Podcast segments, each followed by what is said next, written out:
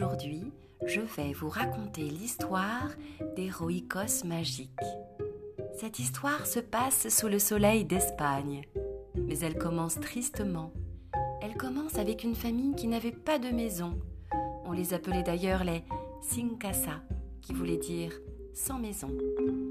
Cette famille vivait sous un pont, mais elle ne vivait pas mal non plus. Les parents avaient récupéré par-ci par-là des tonnes de choses qui faisaient que les enfants se sentaient toujours bien.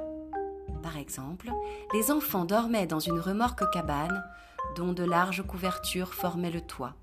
Ils n'étaient pas malheureux, mais n'étaient pas heureux non plus. La période de Noël était particulièrement difficile. Les enfants regardaient les vitrines des magasins avec une telle envie que cela déchirait le cœur des passants.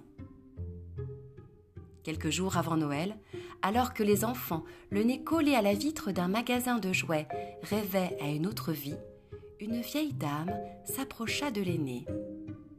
Bonjour, cher Sange. Vous voilà bien triste à l'approche d'une si belle fête qu'est Noël.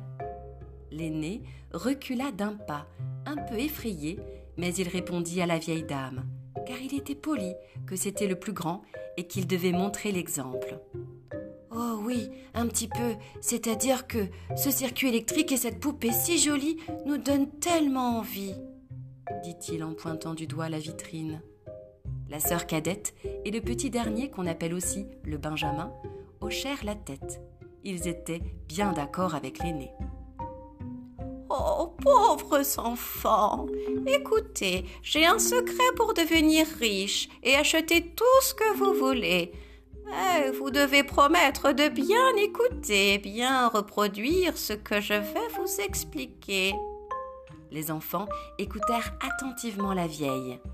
Je vais vous donner une recette qui va changer votre vie.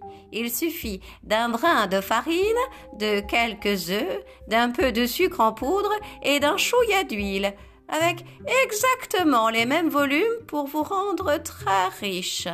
C'est une recette ancienne, celle des roicos.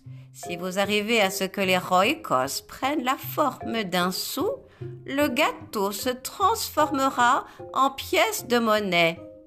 Oh, mais nous ne sommes pas riches. Notre papa vend quelques fleurs à le Mercado des Flores, mais la farine est chère. Cela va être difficile d'en trouver. J'ai justement deux paquets. Cela suffira pour faire vos premiers roicos que vous pourrez échanger contre de la farine lorsqu'ils deviendront des pièces de monnaie. Les enfants se regardèrent assez conquis par l'idée de la vieille, et lorsqu'ils reposèrent leur regard sur elle, celle-ci avait disparu, laissant à sa place, dans un panier, une bouteille d'huile, un paquet de farine, un paquet de sucre et six œufs frais. Ils rentrèrent sous le maison et exécutèrent la recette de la vieille en la suivant scrupuleusement à la lettre.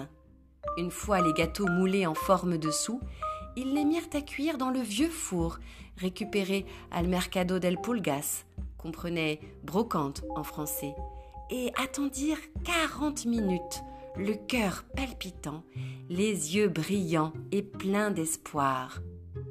Mais les pauvres enfants étaient exténués, car ils avaient mis beaucoup de temps à exécuter la recette, et s'endormirent au bout de seulement dix minutes.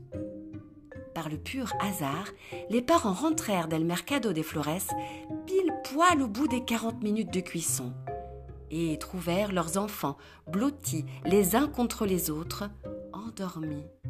Une bonne odeur flottait dans l'air. Les parents sortirent du four les. Ils avaient faim. Ils en goûtèrent un. Leurs yeux s'illuminèrent.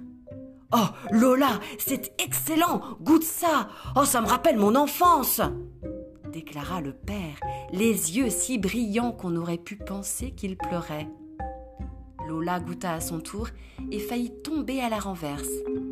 Marco, ces gâteaux valent de l'or Il faut demander la recette aux enfants et les vendre Les parents réveillèrent leurs enfants et bien sûr demandèrent la recette.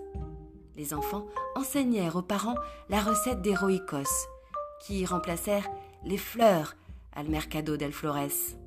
Et c'est ainsi que le pont maison devint un appartement, que Noël devint la plus belle période de l'année, où circuits de trains et poupées envahirent le salon, et que El Mercado des Flores devint El Mercado del Roicos.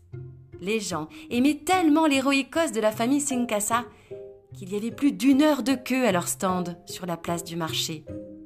La vieille avait eu raison.